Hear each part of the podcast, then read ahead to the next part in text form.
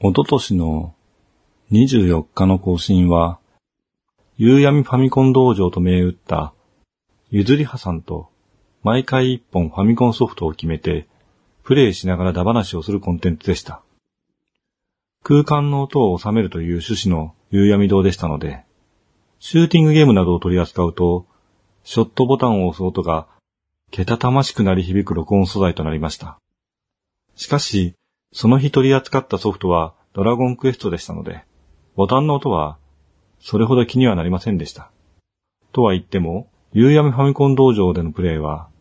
ゆずりはさんの初見10分間と決めていましたので、初期の作品といえども10時間程度は必要なロールプレイングゲームはあまりコンテンツに適したゲームジャンルとは言いませんでしたね。結局、2つに分けて20分くらいにしましたが、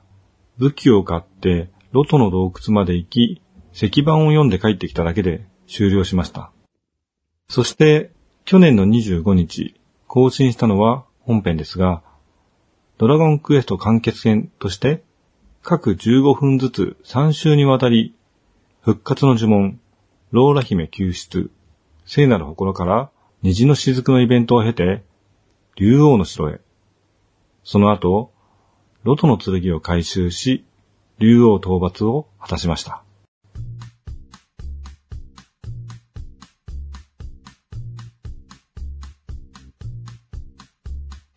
復活の呪文により復活した勇者ユズハはレベルマックスで各イベントをなぞるだけでしたから、無事 15×3 の45分程度でこなすことができました。気がつくと、あれからまた1年が経とうとしています。ドラゴンクエスト完結編の録音の時点で、夕闇堂のゲストメンバーと継続して録音するのは難しくなると分かっていました。新規メンバーの確保はなかなかままならない状況です。というか、今の一人語りが気に入っていて、あまり変更したくないなってのもあるんですけどね。彼女たちとまた話したいなとも思ってはいるんですけど、地味に遠いんですよね。それに、曲がりなりにも、曲がりなりにもってのは大変失礼ですね。れっきとした女性ですので、場所を用意して会うということもそうですが、アポイントそのものが実際やましいことが何もなかったとしても気を使うんですよね。一応、私も最大者ですから。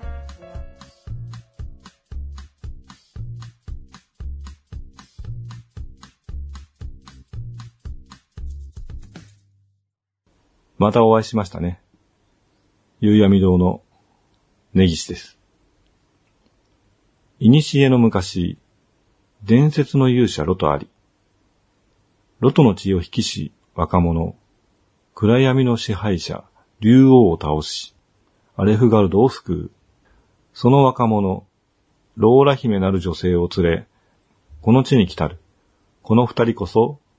ローレシアを作りたる者なり。これは、ここ、ローレシアの国に、古くから伝わる言い伝えです。ローラ姫は、その後、三人の子を設け、兄王子には、ここ、ローレシアを。弟王子には、サマルトリアの地を。妹王女には、ムーンブルクの地を与えました。こうして、ロトの血筋に結ばれた三つの国は、百年の平和が続いたのでした。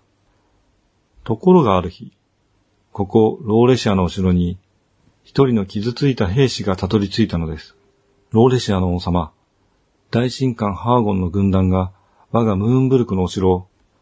ハーゴンはまがまがしい神を暗闇から呼び出し、世界を破滅させるつもりです。こ、このままでは、いや、やがてサマルトリアも、ローレシアも、う、うぐ。それだけ言うと、兵士は息を引き取りました。邪神の使徒、大神官ハーゴン。彼のために平和が乱されようとしているのです。ローレシアの国王は若き王子に命じました。王子よ、そなたもまた、勇者ロトの血を引きし者。その勇気と力で、邪教の始祖、大神官ハーゴンを打ち滅ぼしてまいれ。サマルトリアとムーンブルクには同じロトの血を分けた者がいるはず。彼らを見つけ、仲間にするがよい。行け、王子よ。そう。ローレシアの若き王子。それがあなたです。あなたの旅は再び始まったのです。完結したかに見えたドラゴンクエストのお話には続きがあったんですね。100年後の世界です。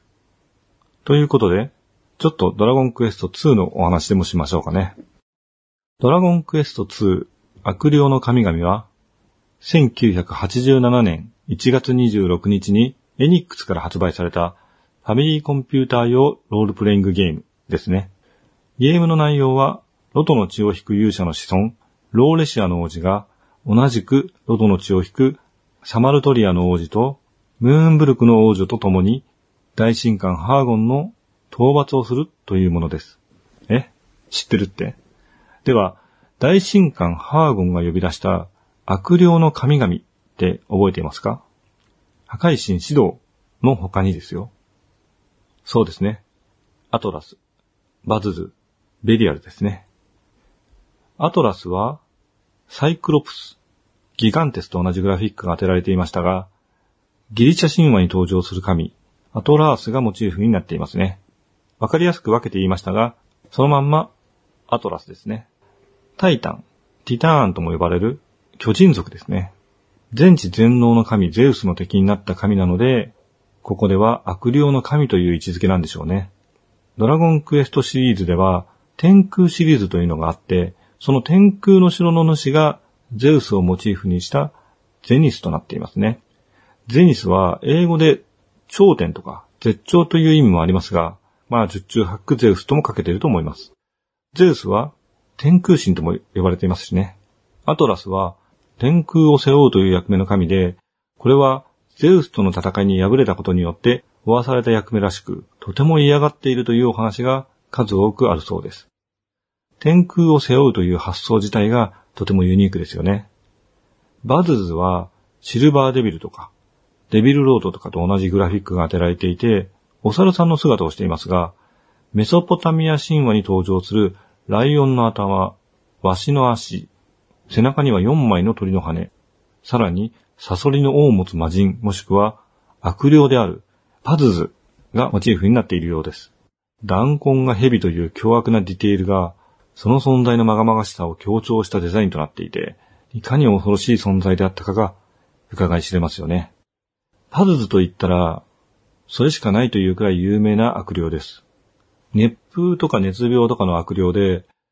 まだ医学が発展していない頃、熱病は死を招く悪魔の呪いだったに違いありません。まさに悪霊の神にふさわしいモチーフです。ベリアルはアークデーモンと同じグラフィックが当てられていますね。アークデーモンというと、炎の鞭を持った末見淳さんの絵を思い浮かべる人もいるかもしれません。村正とか落とすやつです。こちらは、でっかいフォークを持った牛みたいな顔のやつですね。ベリアルはよく使われる悪魔の名前でもありますが、フレッド・ゲディングス、悪魔の辞典によると、無価値なものという意味のヘブライ語のようです。サタンの別名とも言われることもあり、サタンと同じようにもともと神に仕えていて、打天使となった悪魔とされています。ルシフェルの次に神に創造された天使と言われることもあり、天使としての地位も、ルシフェル、サタンですね。サタンと同様の扱いがあります。悪魔の時点では、炎の戦車に乗った天使として現れるが、ベリアルの意図するところは、自分を召喚したものを含め、あらゆるものを欺くことである、とあります。本来美しい天使の姿で現れるということなので、ドラクエ2のベリアルは少し違いますね。このベリアルも、ソロモン王の72人の悪霊、スピリッツ・オブ・ソロモンの一人で、68番目の悪魔です。彼の力を借りることで、教会や議会における権力、友人はもちろん、敵対者からも好意を受けることができるようになります。ただし、それには何がしかの犠牲や供物が必要だということです。かなり強力な力を持つ悪魔であることは間違いないですね。黒いウルトラマンのことではありません。そういえば、バスタードに出てきた天使の一部の階級は、ウルトラマンみたいな掛け声を上げていた気がしますね。ジョアとか、ヘイヤとか。光の国から来る人知を超えた存在ですから、表現の仕方が違うだけで同じものかもしれませんね。とにかく、ベリアルも悪霊の神と言える存在なわけです。聖なる夜に、なんか完全に悪魔の話になっていますが、ついでに悪魔といえば、長井豪さんのデビルマンを思い出す方もいるかと思います。デビルマンに登場する悪魔はアモンですが、このアモンもソロモン王の72人の悪霊に同盟の悪魔がいます。7番目の悪魔とされる彼は、最も厳格な公爵と表記されています。アモンは、友人間に敵対心を生んだり、逆に解消させたりする力を持ちます。くしくも、サタンの異名とも言われる、ベリアルと同じ能力を持つ悪魔でした。えー、緩和旧来ですね。鳥山明氏のコミカルで可愛らしいイラストのイメージがそう感じさせませんが、ドラゴンクエスト2悪霊の神々はこういった恐ろしい敵を相手にしなくてはいけません。実際に神と表記されているのはラスボスである破壊神指導だけなので、知識のない小学生の頃は悪霊の神々って言いながら指導しか出てきてないじゃんとか思っていましたが、しっかり恐ろしい神々が出ていたんですね。最終的には、えげつないくらい強い破壊の神を倒さなければなりませんからね。